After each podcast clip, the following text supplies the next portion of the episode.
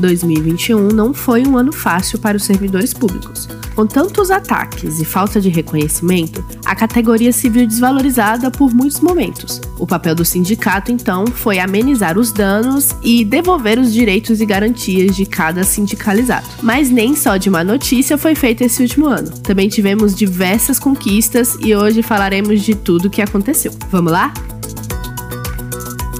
A maior vitória, definitivamente, foi a manutenção do direito ao retroativo dos 13,23%. Em abril, o Supremo Tribunal Federal manteve a vitória e no resto do ano a diretoria executiva se comprometeu em fazer a coisa sair do papel e se tornar realidade. O sindicato atuou em diversas reuniões, dentre elas com a assessoria da CG do MPU, outra com a assessoria da conselheira Fernanda Marinella e até mesmo compareceu ao Conselho Nacional do Ministério Público para protocolar memoriais sobre o 13,23%. Você pode ouvir o podcast em que contamos como tudo começou começou. É o nosso segundo episódio. Pois é, Olhando por um outro lado, uma das maiores batalhas foi contra a PEC 32 de 2020. Essa é uma afronta ao serviço público e afeta principalmente a sociedade. Mas o sindicato não abaixou a cabeça. Com tamanha ameaça, impetrou um mandado de segurança no Supremo Tribunal Federal com o intuito de suspender a tramitação da reforma administrativa no Congresso Nacional. Além disso, participou de reunião com o primeiro vice-presidente da Câmara, entregou um baixo assinado para o presidente da Casa, Arthur Lira, e se reuniu com o relator do projeto, o deputado Arthur Maia, a fim de apresentar os problemas do texto. Foi então em que Junho encabeçou a campanha A Luta Não Pode Parar, com diversas ações, virtuais e presenciais, contra a aprovação da proposição. O barulho foi ouvido e o desmonte do serviço público não foi voltado em 2021 por falta de apoio. Para o próximo ano, a luta continua. Então, enquanto não tiver um sentimento público de pressão, de apoio à PEC, eu vejo com muito pouca probabilidade de nós aprovarmos ela esse ano, que falta, e no ano eleitoral. Cindy MPU Após a criação do Auxílio Saúde por uma resolução do CNMP, já tivemos que começar uma árdua luta pois o benefício, que foi provido somente para os membros do Ministério Público, era direito também de todos os servidores. Assim, diversas entidades, entre elas o SINDMPU, se reuniram com o Procurador-Geral da República, Augusto Aras, para tratar da extensão do auxílio para todos. E após diversas tentativas de diálogo, a saída mais plausível foi representar o PGR ao CNMP.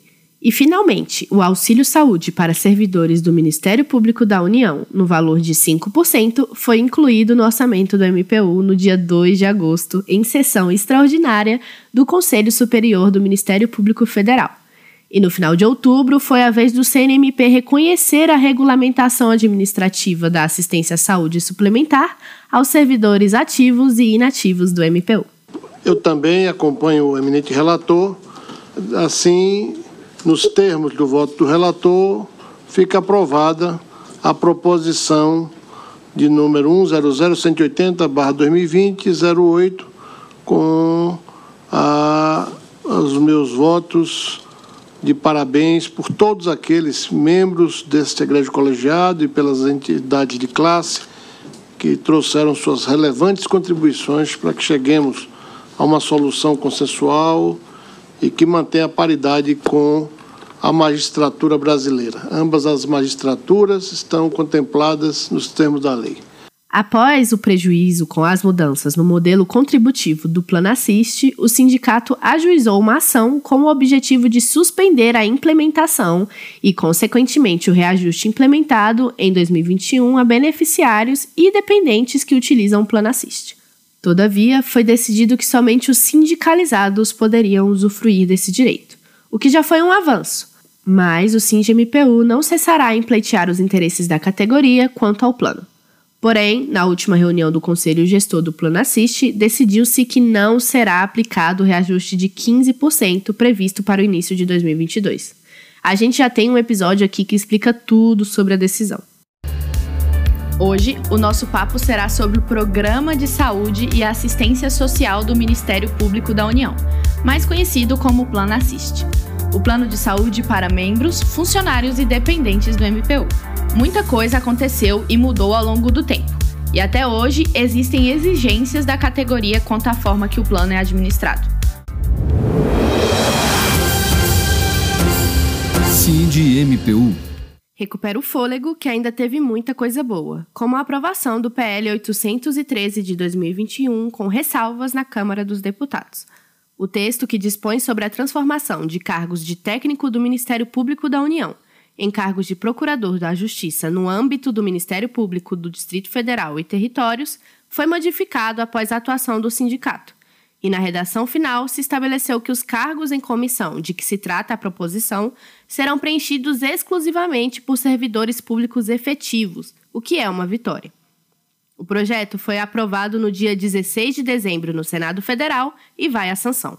O plenário aprovou nesta terça a transformação de cargos de técnicos do Ministério Público da União em cargos de procurador de justiça e cargos em comissão no Ministério Público do Distrito Federal e Territórios. A transformação será feita sem elevar os gastos públicos. Outro benefício concedido este ano para os servidores e servidoras do MPU foi o aumento na margem do crédito consignado.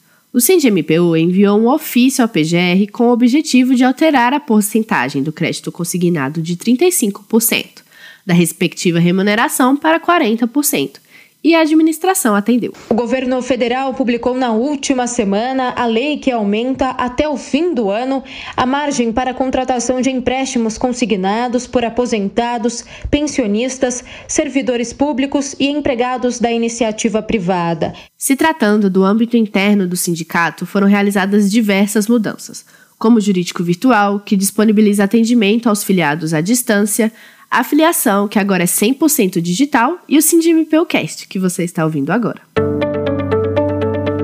SindMPU Não podemos deixar de mencionar as demandas que bateram na trave. Não chegaram a representar uma vitória, mas ainda assim constituíram um avanço do sindicato, principalmente quanto à sua voz no Congresso Nacional. Este foi o caso da PEC 005. A proposição visava adicionar dois servidores do Ministério Público no Conselho Nacional do Ministério Público. E após muita atuação na Câmara dos Deputados, a emenda quase foi emplacada. Por apenas 16 assinaturas, a Inquisição não foi adicionada. Calma lá que esse ano foi longo para nós do sindicato, e existem batalhas que só serão finalizadas no ano que vem, como a do adicional de penosidade, a nomeação dos concursados do último certame, a institucionalização da polícia do MPU, a promoção e a recomposição inflacionária dos servidores e o direito de advocacia para os agentes públicos do MP. O ano acabou e muitas coisas foram concretizadas, como podemos ouvir aqui. A expectativa da diretoria executiva é que no próximo ano ainda mais objetivos sejam conquistados. Nós agradecemos a atuação de cada afiliado e filiada. Sem vocês, nós não seríamos nada. A gente se vê em 2022. Sindicato Nacional dos Servidores do MPU, CNMP e ESMPU. Sind MPU. Compromisso